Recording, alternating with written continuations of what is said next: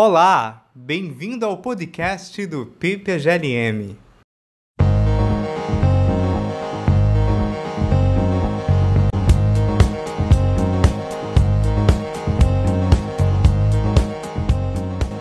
Eu sou a Rayane, doutoranda no PPGLM, e a nossa convidada de hoje é da casa, a querida Carmel Ramos.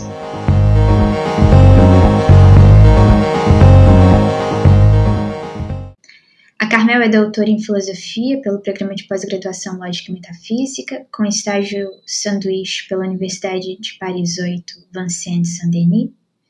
Possui mestrado em filosofia pelo PPGLM, UFRJ, e graduação em filosofia pela UFRJ.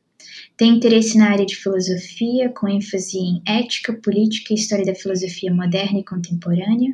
É membro do grupo de pesquisa Filosofia e Literatura, grupo vinculado ao CNPq, e editora-chefe da revista 600, revista lançada esse ano. É, desde 2020, ela atua como colaboradora administrativa da Rede Brasileira de Mulheres Filósofas e atualmente é professora substituta de História da Filosofia na Universidade Federal do Rio de Janeiro.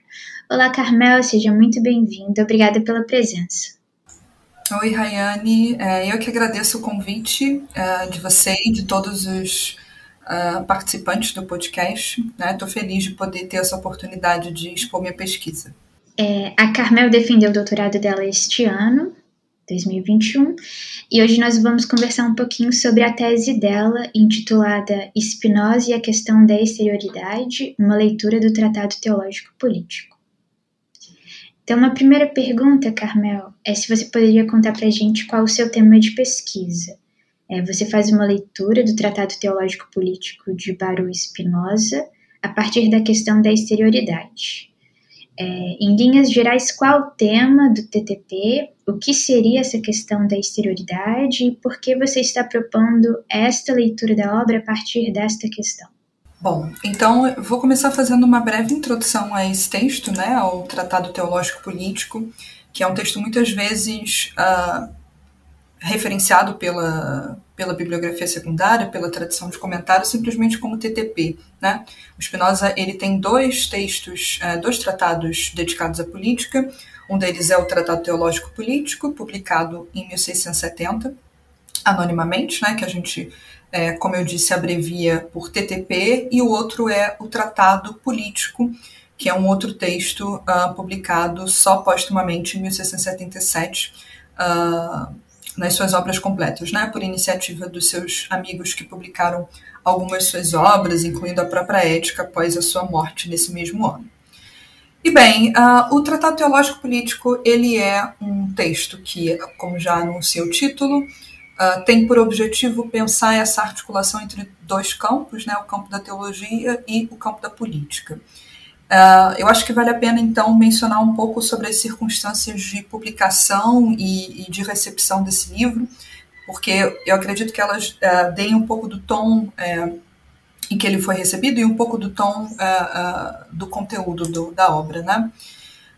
então, a gente tem notícia de que Spinoza estava compondo o TTP ao menos desde 1665. a gente sabe disso através da sua correspondência com o, um interlocutor importante para ele, que é o Henri Oldenburg, né?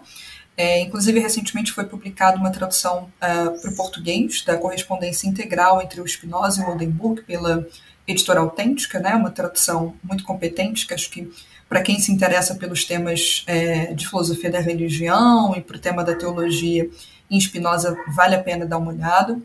Mas nessa correspondência de 1665, o Spinoza avisa ao seu amigo Oldenburg que ele estava compondo um tratado uh, sobre a escritura e que ele tinha três grandes objetivos ao compor esse livro. Né? Em primeiro lugar, uh, combater os preconceitos dos teólogos.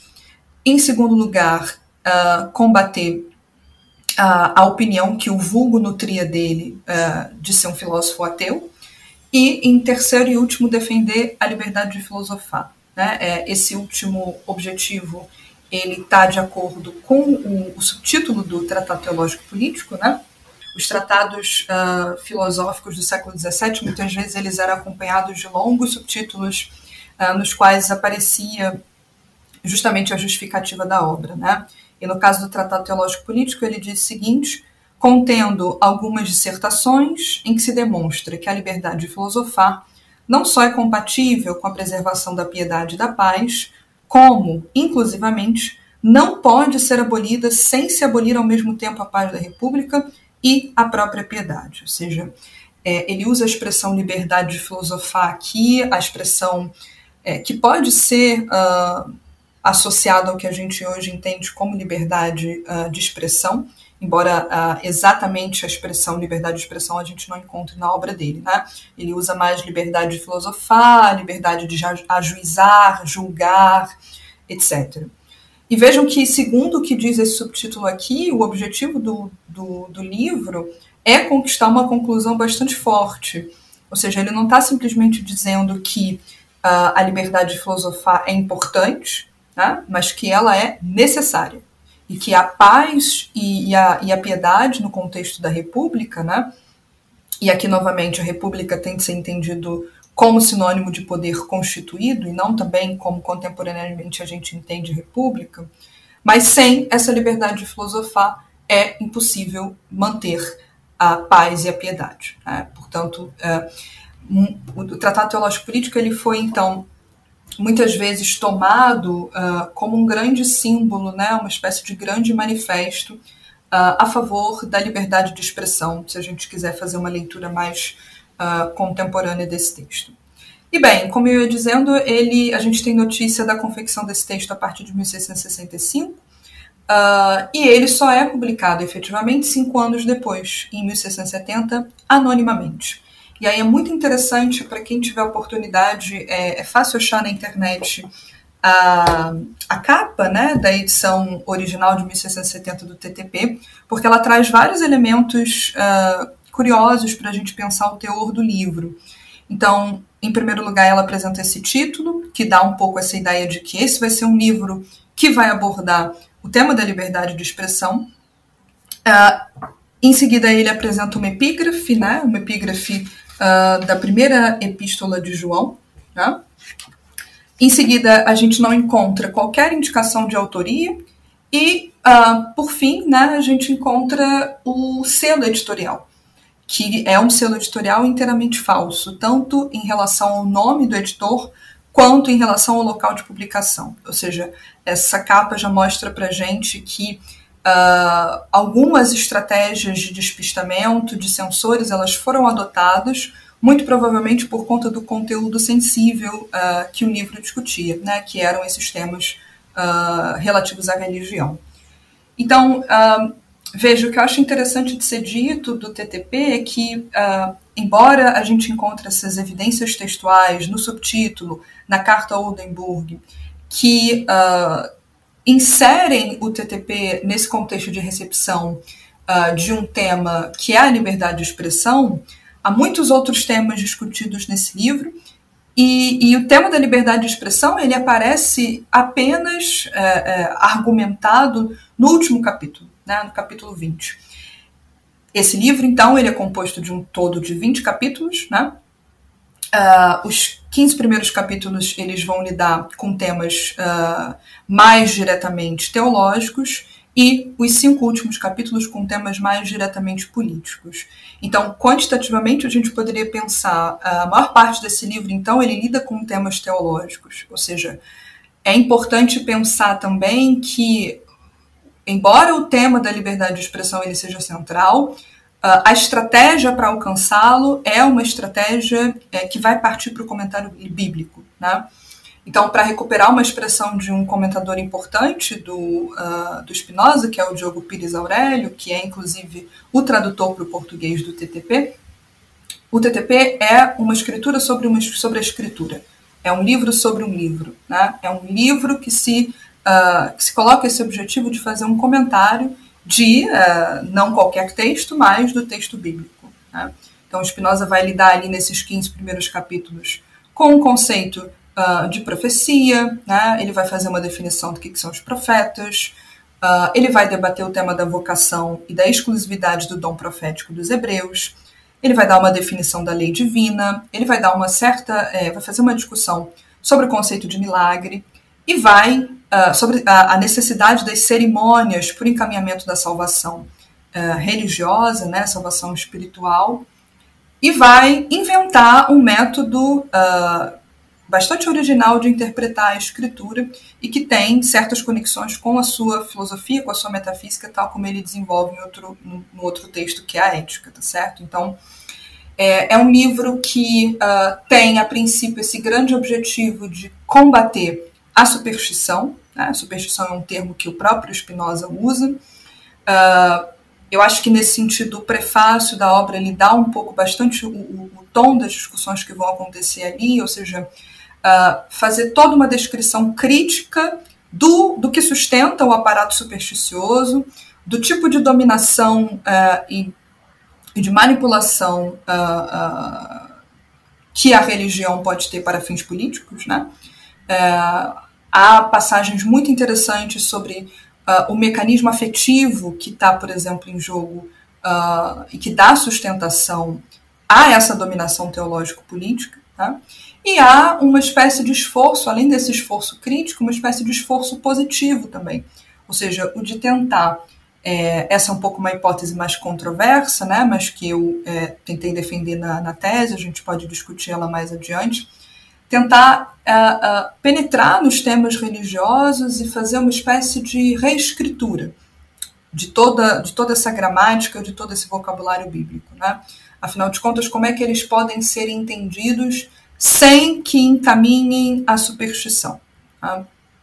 Então, eu diria isso assim em linhas bastante gerais para dar uma introdução do Tratado Teológico Político. Sobre a recepção do texto, uh, esse texto ele foi imediatamente traduzido uh, e lido né, pelos contemporâneos de Spinoza. Para quem tem interesse em acompanhar a reação que ele causou, uh, sobretudo nos teólogos mais tradicionais, né, nos indivíduos com vínculos confessionais mais fortes. Aqui um parênteses, Spinoza ele tinha sofrido o herém uh, desde os 23 anos e ele desde então nunca tinha estabelecido qualquer outro tipo de vínculo confessional. Então ele era uma figura razoavelmente pública, né? Ele tinha uma certa fama ali no, no, no contexto da Holanda, entre os círculos eruditos, e ele era essa figura que não tinha qualquer tipo de vínculo confessional outro, né? O que era bastante raro, embora ele tivesse amigos das mais variadas é, é, posições religiosas, enfim. É, então, para quem tem interesse, né, como eu ia dizendo, em recuperar um pouco essa recepção mais imediata do TTP, vale a pena dar uma olhada na correspondência é, do Spinoza. Ele recebeu muitas cartas é, de ódio mesmo, né? cartas muito violentas sobre o conteúdo do livro, é, e que contrastam, inclusive, com o objetivo que ele tinha se proposto lá na correspondência com, com Oldenburg inicialmente, ou seja, o objetivo de tentar combater as acusações de ateísmo. Ora, o TTP, na verdade, ele funcionou exatamente para o contrário. Ele intensificou ainda mais a imagem de Spinoza como sendo um filósofo ateu certo? E uh, sobre, enfim, uh, a questão da exterioridade, né? Uh, bom, o, o, meu, a minha tese, ela se estrutura como um comentário seletivo, temático, de algumas discussões que vão aparecer no Tratado Teológico Político, né? mas eu uso esse conceito de exterioridade como uma espécie de, de fio condutor, ou seja, a minha hipótese central é tentar mostrar que Uh, enquanto que na obra metafísica do Spinoza, e aí eu estou tomando sobretudo a ética né, para construir essa, essa imagem da sua filosofia, há muitas vezes um, um, certo desprezo pelo exterior, já desde o ponto de vista inicial uh, uh, da sua filosofia da natureza, né, que a gente encontra no livro 1 da Ética, que é a imanência, em outros momentos menores ali, que a gente pode comentar mais para frente, há uma tentativa de uh, interiorização, tá certo? E de, afinal de contas, a, toda a crítica que Spinoza faz aos aparatos da transcendência. É, e isso contrasta muito com a posição que eu acho que ele vai tentar defender no Tratado Teológico Político, que é promover um certo resgate da exterioridade. Né? Claro que esse resgate, então, ele vai sempre ser tenso, uma vez que a gente está sempre.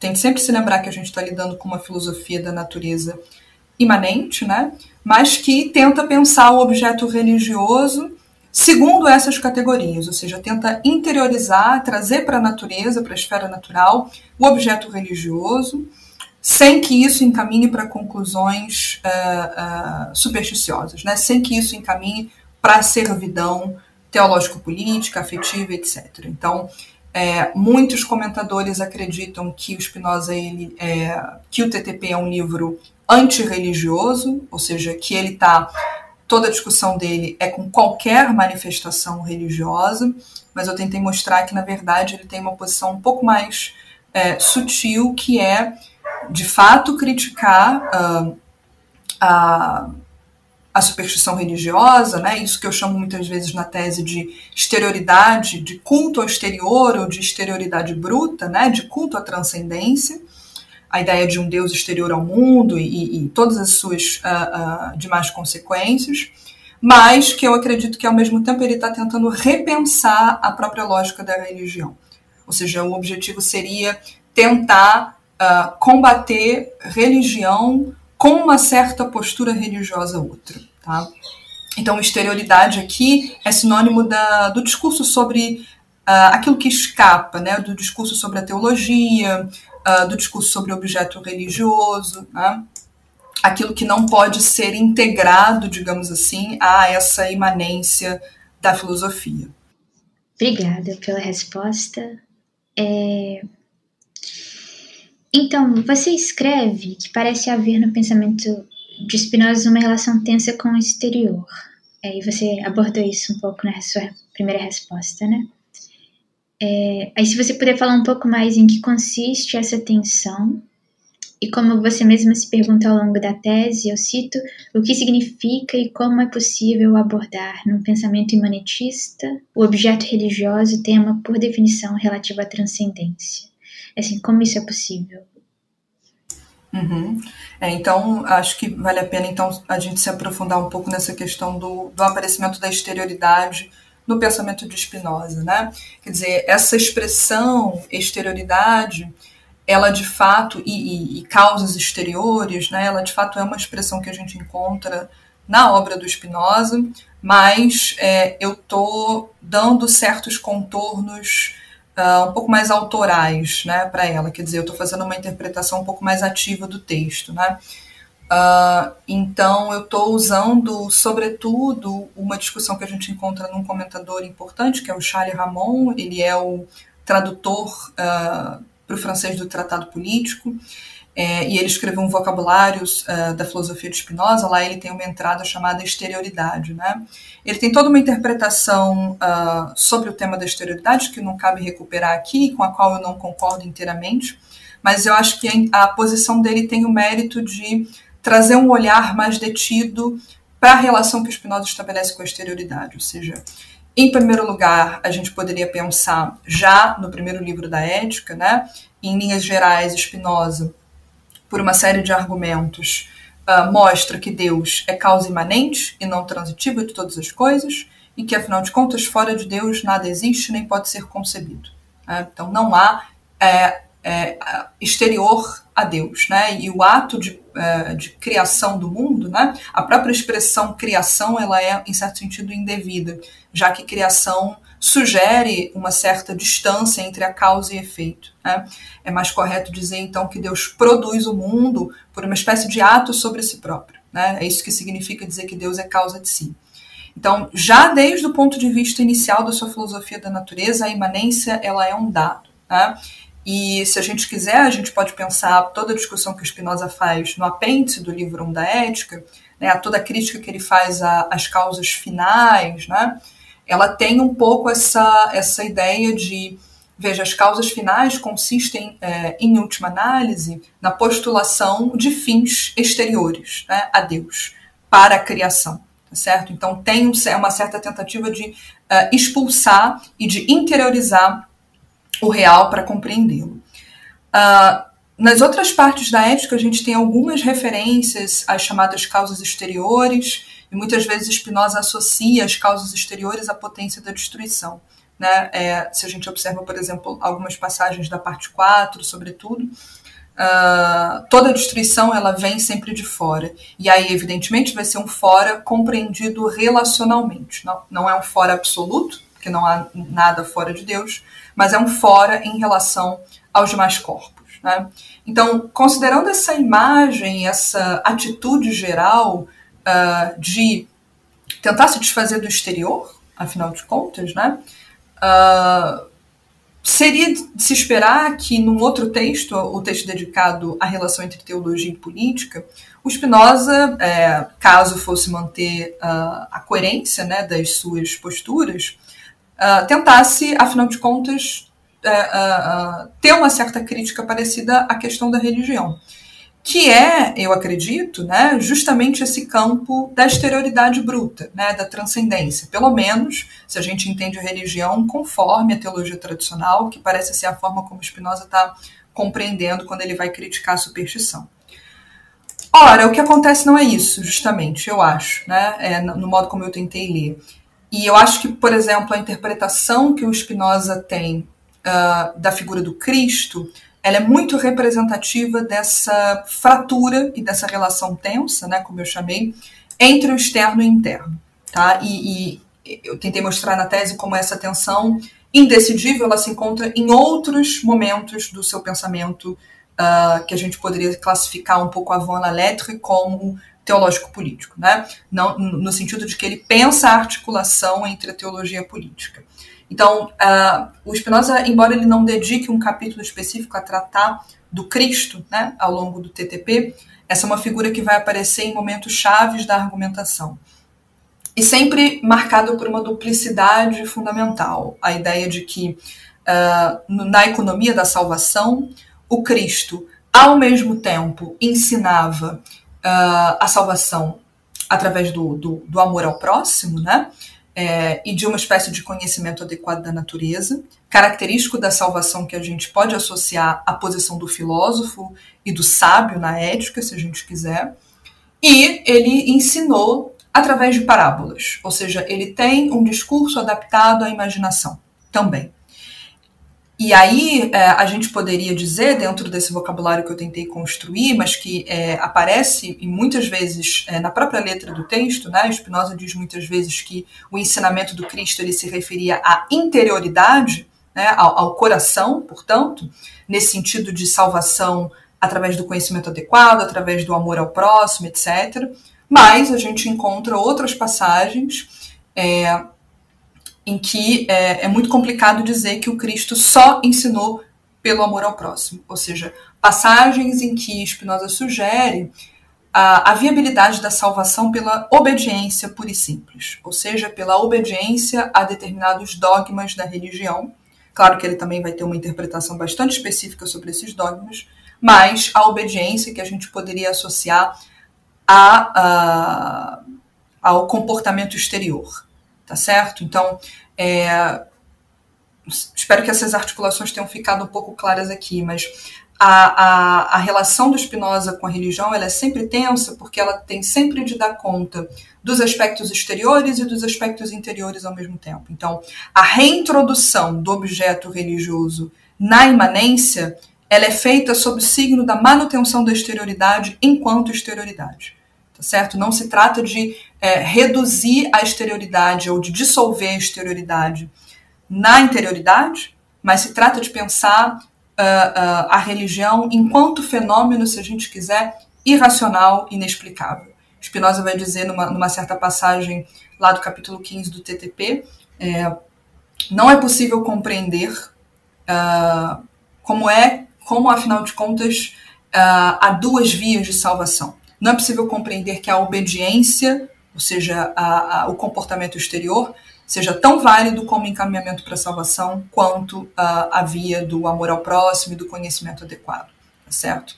Então, é, quer dizer, é um livro que tem, eu acho, essa marca constitutiva da, da, da tensão uh, na sua escrita, é, na sua no tratamento que concede ao objeto religioso também eu tentei, só para só fechar aqui na tese, é, usar um pouco esse vocabulário da exterioridade que aparece na própria obra do Spinoza, mas pensar, uh, para fazer uma caracterização da religião e da teologia como sendo esse discurso do fora, né, uh, eu precisei também recorrer a uh, autores, filósofos exteriores ao Spinoza. Né? É, e aí, de novo, a, a, questão da exterioridade volta no outro sentido mais metodológico, que também a gente pode é, deixar para discutir mais adiante. Sim. É... E aí, Carmel, se você puder falar um pouco sobre o uso que o Spinoza faz da Bíblia, né? Você comentou que, final das contas, o TTP é um livro sobre um livro. Se você puder falar um pouco sobre isso, o uso que o Spinoza faz da escritura. Então, acho que para responder essa pergunta, vale a pena recuperar uma passagem uh, do capítulo 7 do Tratado Teológico Político, que é, afinal de contas, o capítulo em que Spinoza apresenta o seu método de interpretar a escritura. Aqui, um parênteses só para problematizar um pouco a posição desse capítulo na economia argumentativa do texto. Eu sempre achei muito curioso que o, o, é, o capítulo em que ele apresenta a metodologia de interpretação é o sétimo capítulo é, sendo que ele está pressupondo essa metodologia já desde o primeiro capítulo, né, que é um capítulo sobre a, a definição de profecia. É, enfim, só queria, não queria tanto dar uma resposta para isso, mas só queria já problematizar um pouco essa ordem é, das razões, né, que não parece ser propriamente o tipo de ordem que Spinoza está aplicando nesse, nesse livro aqui. Então ele, ele diz o seguinte, né? Eu vou citar essa passagem aqui porque eu acho que ela é bastante emblemática sobre a definição do método de interpretar a escritura. Então, muito resumidamente, o método de interpretar a escritura não difere do método de interpretar a natureza. Concorda até inteiramente com ele. Na realidade, assim como o método para interpretar a natureza consiste essencialmente em descrever a história da mesma natureza e concluir daí como de dados certos, as definições das coisas naturais, também para interpretar a escritura é necessário elaborar a sua história autêntica e concluir dela, como de dados e princípios certos, o pensamento dos seus autores como legítima consequência. Uh, deste modo, quer dizer, se na interpretação da escritura e na discussão do seu conteúdo não se admitirem outros princípios nem outros dados, além dos que se podem extrair dela mesma da sua história, proceder-se-á sem perigo de errar e poder-se-á discutir com tanta segurança as coisas que ultrapassam a nossa compreensão, como aquelas que conhecemos pela luz natural. É, então, Spinoza ele faz uma equivalência nesse trecho entre o método de interpretar a natureza e o método de interpretar a escritura, é, a partir desse conceito de história. Né? E aí, uh, o conceito de história, enfim, é possível fazer desenvolver todo um trabalho sobre o conceito de história que Spinoza emprega ao longo do Tratado Teológico Político, mas ele é marcado por uma certa ambiguidade. É, o termo latino história ele é usado ora como sinônimo de uh, narrativa, né, história é, como história ficcional, ora como investigação e como método. Né, e é um pouco, acho, o sentido que ele está usando aqui. E aí seria possível traçar um pouco as alianças baconianas né, do Francis Bacon uh, do Spinoza, uh, do Bacon com, do Spinoza com Bacon, né, uh, para se pensar essa metodologia histórica. o, que, o que me parece é que isso tem a ver, então, com, com um certo recolhimento de dados, de informações sobre esse texto bíblico e de posterior manipulação desses dados na construção de uma certa interpretação. E a comparação que ele faz com a natureza, ela tem de ser entendida num sentido, eu acho, bastante específico, que é o de, uh, para cada uma dessas áreas, né, de um lado a natureza, de outro a escritura, uh, as regras devem ser determinadas uh, de forma imanente, né, para recuperar uma outra ideia importante do, do, do espinosismo, ou seja, é como se a natureza ela fosse uma espécie de livro à parte, com seus métodos de interpretação é, específicos, e uh, a escritura, um outro livro, evidentemente, que tem os seus métodos próprios. Né? Então, a analogia, eu, eu, sempre achei essa analogia bastante curiosa, porque ele, ao mesmo tempo, afasta e aproxima. Né? Ele diz que, são, que é o mesmo método, mas dentro de cada livro, uh, os métodos vão ser uh, particulares a cada, a cada área. Né? Uh, eu acho que Spinoza ele tem uma certa crítica a, a uma tentativa de pensar o texto bíblico como um, um texto muito profundo, no sentido de que ele traz verdades misteriosas e inacessíveis a, a, ao vulgo, né? Então, Spinoza tem toda essa discussão dizendo que a mensagem desse livro, se, interpretada conforme o seu método, né, portanto, se interpretada corretamente, ela deve ser acessível a todos. O próprio texto bíblico ele foi escrito por indivíduos uh, não sábios, mas indivíduos piedosos, né, os profetas, dotados de uma imaginação mais avantajada e que, portanto, escreviam Uh, a expressão latina é ad captum vulgi loqui, ou seja, conforme a compreensão do vulgo. Então, extra... enquanto que a gente poderia dizer o livro da natureza ele é escrito entre aspas uh, a partir de demonstrações, né, conduzido pela luz natural, uh, o livro da escritura ele é escrito a partir das narrações, a partir das histórias. Então, se trata sempre de tocar a imaginação de incutir uma certa piedade uh, a partir de uma certa forma de narração e uma forma de escrita específica. E o objetivo do texto bíblico, finalmente, ele não, é, não se trata de ensinar sobre a natureza, não se trata de conhecer a essência do mundo natural, trata-se de uh, uh, aprender a obediência e aprender a, a piedade. Portanto, o fim do texto bíblico é um fim moral e não um fim cognitivo, a gente poderia dizer. Né?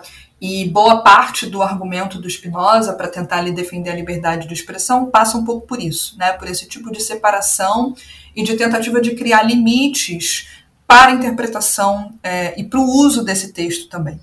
Veja, Spinoza tem algumas passagens no TTP em que ele diz que uh, o texto bíblico ele pode ser interpretado uh, por todos os indivíduos desde que ele seja usado conforme uh, fins eles mesmos piedosos. Né? No capítulo 12, para quem se interessar também, é um capítulo bastante interessante, em que ele se, ele se pergunta: bom, em que sentido esse livro ele pode ser dito sagrado, afinal de contas? E a conclusão de Spinoza é: bom, não é por nenhuma razão prévia, não é, nenhum, não é devido a nenhuma autoridade prévia. Ele vai dizer: o texto bíblico não é uma carta que Deus manda do céu, uh, dos céus aos homens. Uh, mas ele vai ser um texto piedoso se dele for feito um uso piedoso. Ele vai ser um texto odioso, né? É, Spinoza tem uma, uma discussão sobre o ódio teológico no TTP, que segundo ele é o pior dos ódios possíveis, né? Então, se ele for usado com esse fim, ele será ele mesmo um livro odioso. Né? Então, é, é, essas teses, né, o tipo de uh, penetração no texto bíblico que ele está propondo, e se a gente quiser, quase uma dessacralização, né? afinal de contas, o, o sentido do texto bíblico ele vai ser determinado de forma a posteriori, já dá um pouco para a gente o tom uh, do tipo de, de, de, uh, de, reação que esse livro poderia ter para o leitor teológico médio da época. Né? Dizer que a Bíblia não é um texto sagrado por conta de uma autoridade prévia é, um da, é uma das questões que vão ser discutidas, entre outras, né, pelos seus detratores na, na correspondência. É claro que há outras também, por exemplo, a crítica que Spinoza faz aos milagres, né, quando ele vai dizer, por exemplo, que as cerimônias, né, é, e toda a pompa religiosa, a observação da pompa religiosa, ela não encaminha à salvação, que ela é supérflua para a salvação, que afinal de contas o que conta para a salvação é o comportamento adequado, enfim. Tudo isso faz uma crítica a, ao culto e ao aparato da religião tradicional, né, que é que foi que levou o, esse texto a ser classificado é, por um de seus detratores como sendo um livro forjado no inferno, né, que é até um título de, uma, de um comentário é, de um comentador importante da obra do Spinoza, que é o Steven Nadler. Né? Muito bom te ouvir. É fascinante. Então, você defende na tese é, que a postura do Spinoza face à religião é de emendácio, ou seja, de reforma ao invés de pura demolição. São suas palavras. E com isso você propõe uma leitura diferente da que o TTP recebeu imediatamente depois que foi publicado, a saber, a de um livro antirreligioso, por apresentar uma dura crítica às correntes teológicas de seu tempo, algo que você mencionou, né? E também diferente da leitura que foi feita ao longo do século XX, segundo a qual o livro seria um manifesto pró-secularização. É, se você puder falar um pouco sobre qual o problema que você enxerga nessas outras leituras e qual que é a leitura que você está propondo. É, É, e, e, o que, que essa leitura que você está propondo tem de vantajosa para a interpretação do texto? É, é, essa é um pouco a contribuição que eu tentei fazer uh, na tese, né? Eu sei que ela é uma solução um pouco polêmica, mas é no seguinte sentido, né? A palavra emendácio, ela tá aí não à toa, porque ela aparece numa outra obra importante do Spinoza, que é o, o, o Tratado da Reforma ou o Tratado da Emenda do Intelecto, né? A depender da tradução. Uh, Lá ele está propondo uma outra discussão sobre, enfim, uh, lógica, teoria do conhecimento, mas eu quis recuperar essa palavra porque eu acho que a, a ideia ela é interessante para a gente pensar o tipo de uh, ideia que o Spinoza está defendendo no Tratado Teológico Político. Então eu acho que esse livro, de modo geral, ele é um livro que tem uma característica dupla. Ele é um livro extremamente crítico, é um livro de combate, é um livro uh, polêmico e é um livro de intervenção política né, nas querelas do seu tempo. Uh, que a, a, até certo ponto a gente pode dizer que, que, fracassou na defesa da liberdade de expressão, porque afinal de contas, é, eu acabei não mencionando isso anteriormente, né, quando eu estava falando das circunstâncias de confecção do livro, mas Spinoza tinha aparentemente um objetivo bem específico, que era defender ali a posição dos irmãos De Witt, né, uh, que tinham uma certa postura um pouco mais liberal, republicana, em relação à manutenção da liberdade de expressão, sobretudo na esfera religiosa. Em 1672, os irmãos de Witt eles são brutalmente assassinados em praça pública e uh, uh, as autoridades eclesiásticas, sobretudo os calvinistas, né, numa associação com a aristocracia é, e até manipulando o vulgo, uh, restauram o seu poder. Né? Então, nesse sentido, é, a liberdade de expressão religiosa, sobretudo, que Spinoza estava tentando defender, naquele contexto específico da Holanda, é, enfim, fracassou. Tá? Mas, enfim, então, há esse objetivo crítico, polêmico. Né? E, nesse sentido, eu acho que eu estou de acordo com, com a tradição de comentário.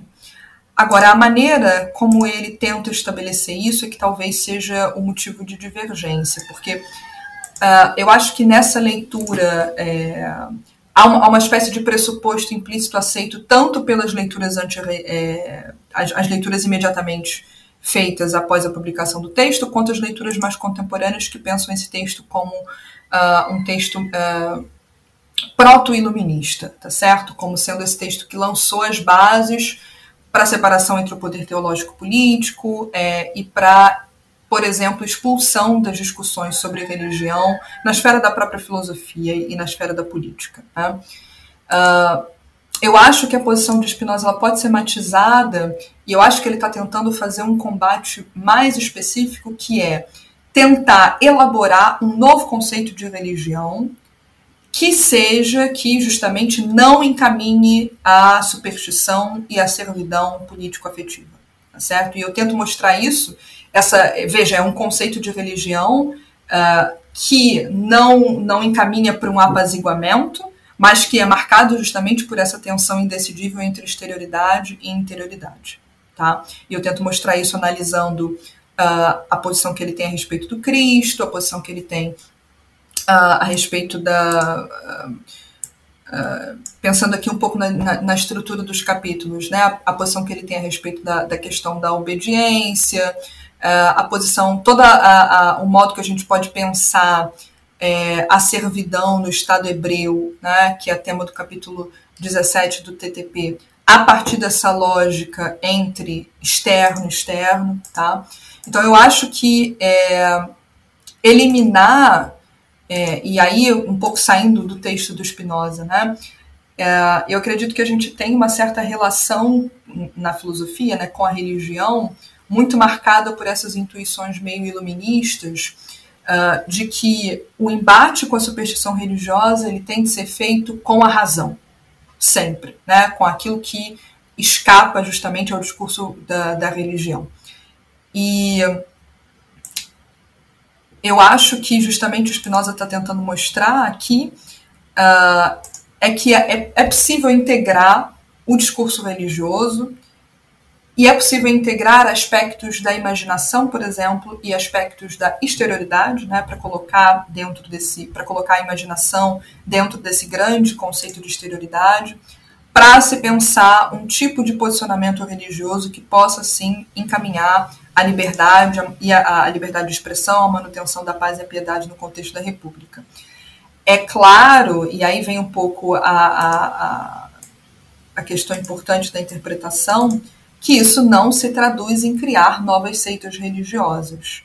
É, que isso não justamente a ideia de que essa religião, essa postura religiosa, ela é internamente fraturada.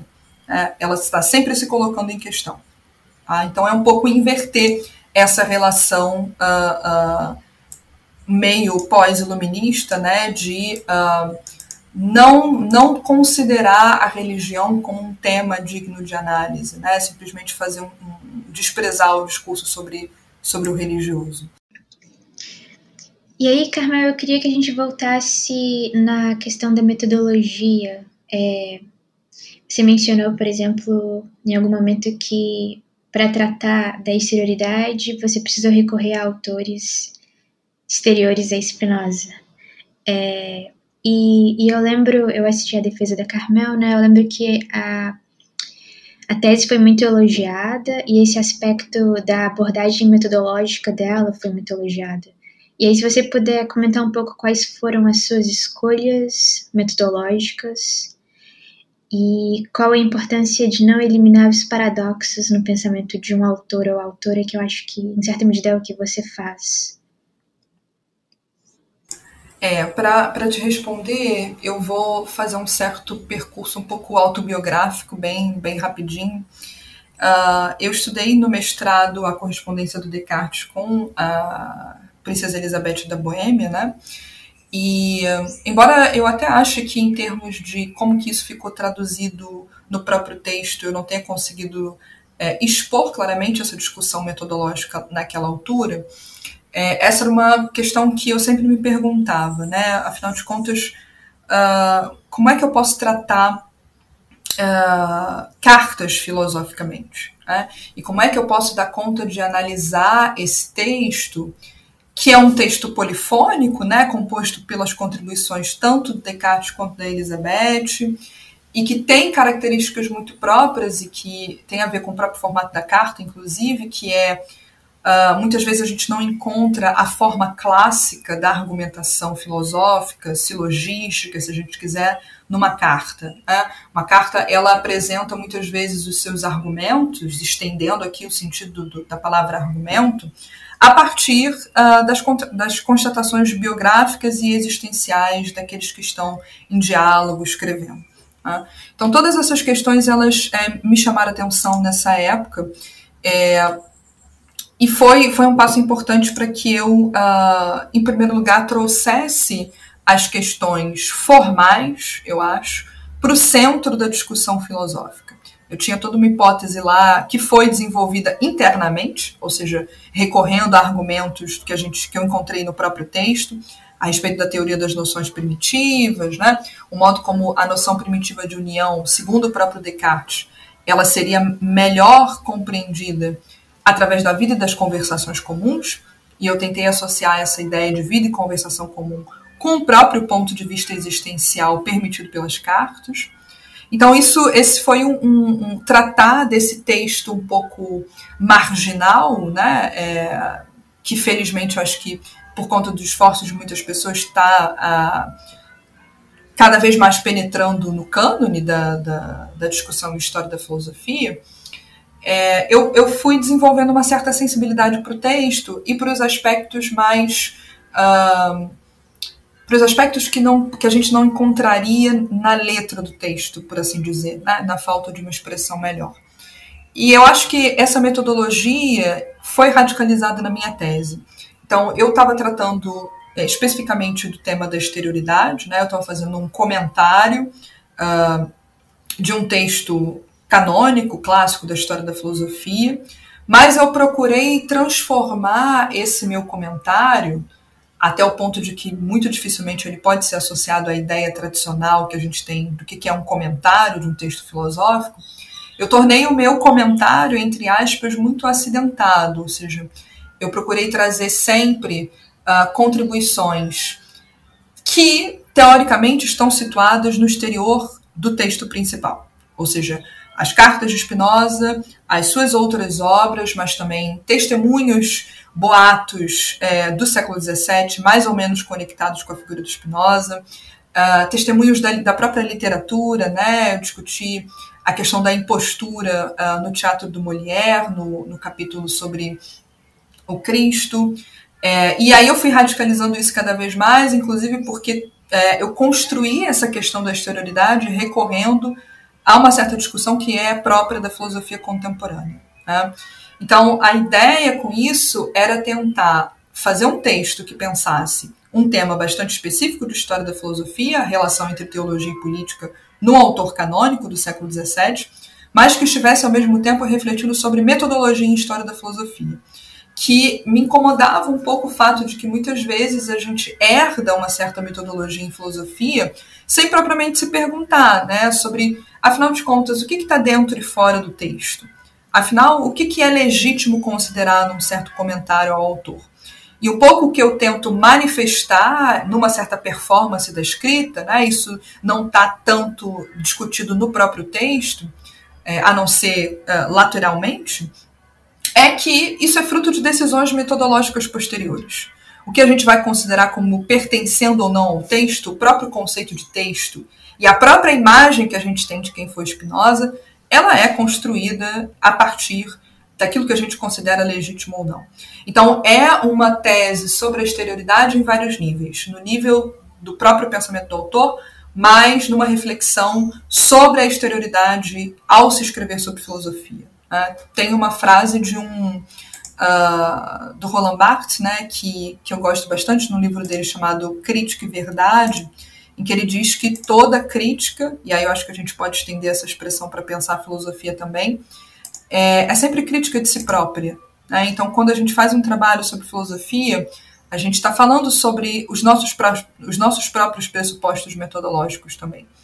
E aí eu, eu chamei atenção isso nas partes exteriores do texto, ou seja, no prefácio, na advertência que eu acrescentei, na introdução, e isso está materializado nas linhas do texto uh, enquanto a discussão sobre o tratado teológico político acontece. Né? Eu acho que a questão dos paradoxos ela tem é, tudo a ver com essa discussão sobre metodologia. É, eu não sei muito bem que tipo de argumento a gente pode levantar uh, uh, a não ser dentro dessa metodologia meio herdada mesmo, né, para desconsiderar o caráter produtivo dos paradoxos.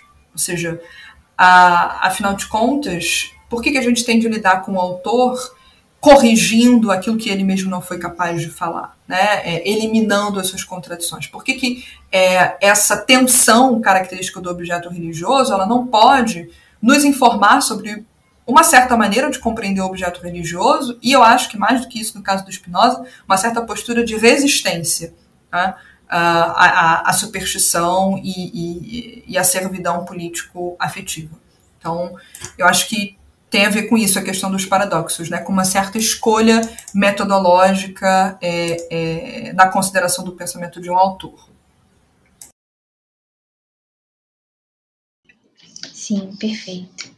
E por fim, uma última pergunta, eu queria que você comentasse qual a atualidade do pensamento teológico e político de Spinoza. Eu gosto de terminar sempre os episódios perguntando assim qual a atualidade do tema do autor tratado no episódio, enfim, se você puder. Sim.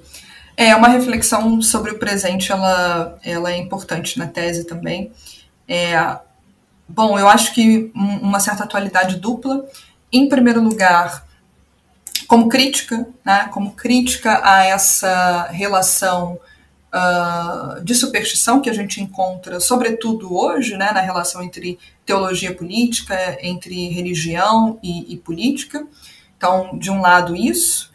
Uh, de outro lado, eu acho é, uma certa crítica, talvez, dessa postura que eu já tinha caracterizado aqui como, como iluminista, pós-iluminista. Né?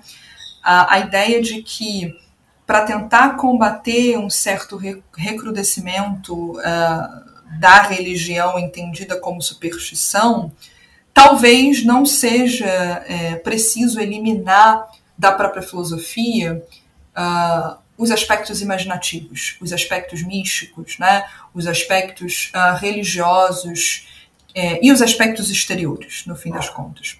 Talvez a gente precise produzir um certo discurso religioso, né, e aí aqui, religioso, nessa postura de resistência, né, que é a postura, é, a posição a qual me incluo, uh, Uh, claro que esse religioso não pode ser confundido com o mesmo religioso ao qual ele está combatendo. Né? Aqui tem a ver com uma certa postura de uh, ficcional, se a gente quiser, de, de, criar uma certa postura capaz de combater determinados valores com outros tipos de valores, né? com essas mesmas ferramentas uh, religiosas, se a gente quiser. É porque eu acho, é, bom, podem discordar evidentemente dessa postura, que uh, o discurso racional e o diálogo ele tem cada vez mais fracassado para dar conta da, da, dessa relação de combate com, com a superstição né, e com a penetração de uma certa religião bastante uh, servil com, uh, dentro da política. Tá? Então, faria essa, essa espécie de constatação, um pouco de análise de conjuntura, se, se a gente quiser, sobre o fracasso, eu acho, uh, da eliminação do discurso uh, místico, se a gente quiser. Acho que essa é uma boa, uma boa é, expressão. Né? Então, eu diria isso, uma atualidade dupla. Muitíssimo obrigada, Carmel, pela presença, pela disponibilidade, mais uma vez. É, foi ótima conversa. Obrigada, Rayane. Eu que agradeço a oportunidade de expor a pesquisa. É, foi muito bom para mim. E, bom, quem quiser uh, me procurar para a gente discutir sobre Spinoza, sobre é, esses outros temas, né? Acho que a tese vai ficar, é, bom, não sei se na, na, ocasião de publicação desse episódio, talvez ela já esteja disponível no site do PPGLM para quem se interessar é, ali. Ah, ótimo. A gente pode colocar um link, é, o link da tese, na descrição do episódio. Um abraço a todos e todas e todos que nos ouvem e até a próxima.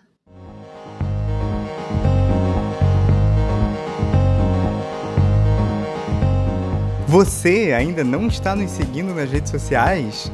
Estamos no Instagram, Twitter e YouTube. Por meio delas, você ficará por dentro de todas as nossas atividades e eventos. E claro, continua com a gente, acompanhando os próximos episódios do podcast do PPGLM.